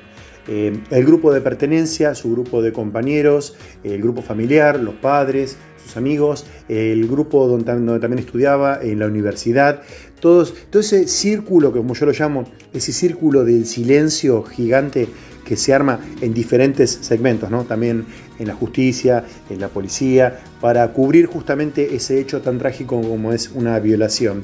Y la directora tiene el recurso más importante que para mí es que transforma a esta película, tiene por momentos tintes de una comedia digamos de adolescentes, una comedia romántica, tiene una parte de comedia negra, tiene también, digamos, un drama psicológico, tiene eh, una cosa romántica, tiene también gran pincelada de suspenso, sí, prepárense porque le va a gustar muchísimo. Muchos y muchas van a encontrar, y muchas van a encontrar que se sienten, eh, sienten una empatía justamente por Casey. ¿Y por qué les digo esto? Porque justamente ella lo que trata de demostrar es eso, cómo llegar, cómo eh, ese momento bisagra en la vida de uno y cómo transformarlo en algo. La música es un recurso muy importante. Eh, lo que acaban de escuchar hace un ratito es la versión en violines de ese tema Toxic de Britney Spears. También aparecen críticas a temas de Paris Hilton. O sea, la música es muy pop. Todo tiene también colores muy chicles, pero que en el fondo también tienen este, pinceladas así artísticas de un cine, no digamos de género del yalo, pero podría decirse que también, ¿por qué no? Si uno usa un poquito la imaginación, eh, podemos volar y vemos que también tiene así como algunas cosas así medias de Quentin Tarantino que hasta él podría decirse, sí, la verdad está bueno. Bueno, la película va por ese lado. El género a mí la verdad que me interesa muchísimo y narra otra historia. Estamos hablando de la actualidad del Too, que pelea constantemente contra el sistema del patriarcado, eh, buscando y encontrando esas grietas que se van mostrando a través de la película, cómo, ella tiene que enfrentarse a esa sociedad que por momentos dice, bueno, ustedes saben lo que le pasa a las chicas, eh, hay la, toma inicial que se la ve a ella en un bar, en una, una, posición media como crucificada, y un grupo de muchachos que se le acercan y dicen, uy, mira, eh, está regalada o está en ese estado de ebriedad y como algunos dicen, y bueno, ella se la buscó y bueno, la llevo a casa y la cobijo y como algunos, bueno, les voy a dar solamente algunas, algunos adelantos, pero no les voy a contar. Quiero que la vean, esta película estaba por estrenarse justamente este fin de semana, lamentablemente por la pandemia se pospuso, ojalá que sea por algunos días. Algunos que tengan ganas de verlo, algunas y quieren meterse en streaming, la pueden buscar, Hermosa Venganza, Promising Young Woman o pónganle una joven prometedora como le pusieron en España, que también el título está acorde a las circunstancias, la pueden encontrar, la pueden buscar, les va a gustar muchísimo. Ahí van a entender por qué esta película que por momentos se van a reír, por momentos se van a asustar, por momentos van a cerrar el puño y van a decir por qué le, bueno, van a entender por qué esta película llegó a esta instancia de los Oscars. A mí me parece una muy buena película para debatir. Acuérdense, cuando la vean, suben a nuestras redes, Instagram, Facebook, Twitter, nos mandan, nos suben ahora y escúchenla, véanla, la debatimos y nos vemos seguramente la semana próxima. Les dejo un beso gigante. Gracias.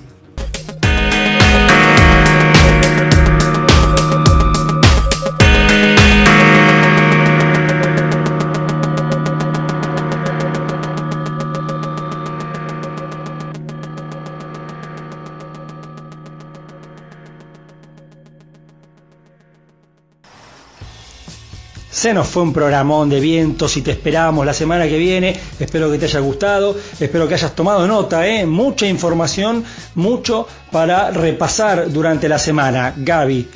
Pero claro que sí, qué mejor que revivir los contenidos de este programa a través de mixcloud.com barra vientos colores y también podés escucharnos a través de Spotify.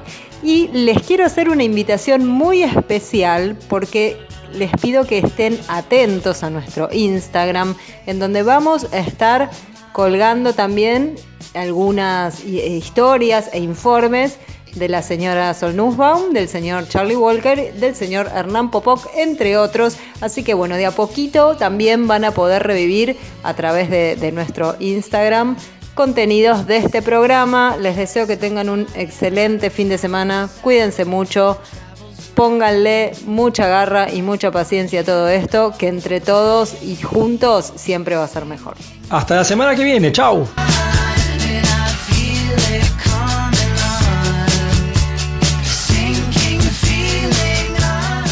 Esto fue Vientos de Colores. Te esperamos el próximo jueves de 21 a 23 horas por Radio Emergente.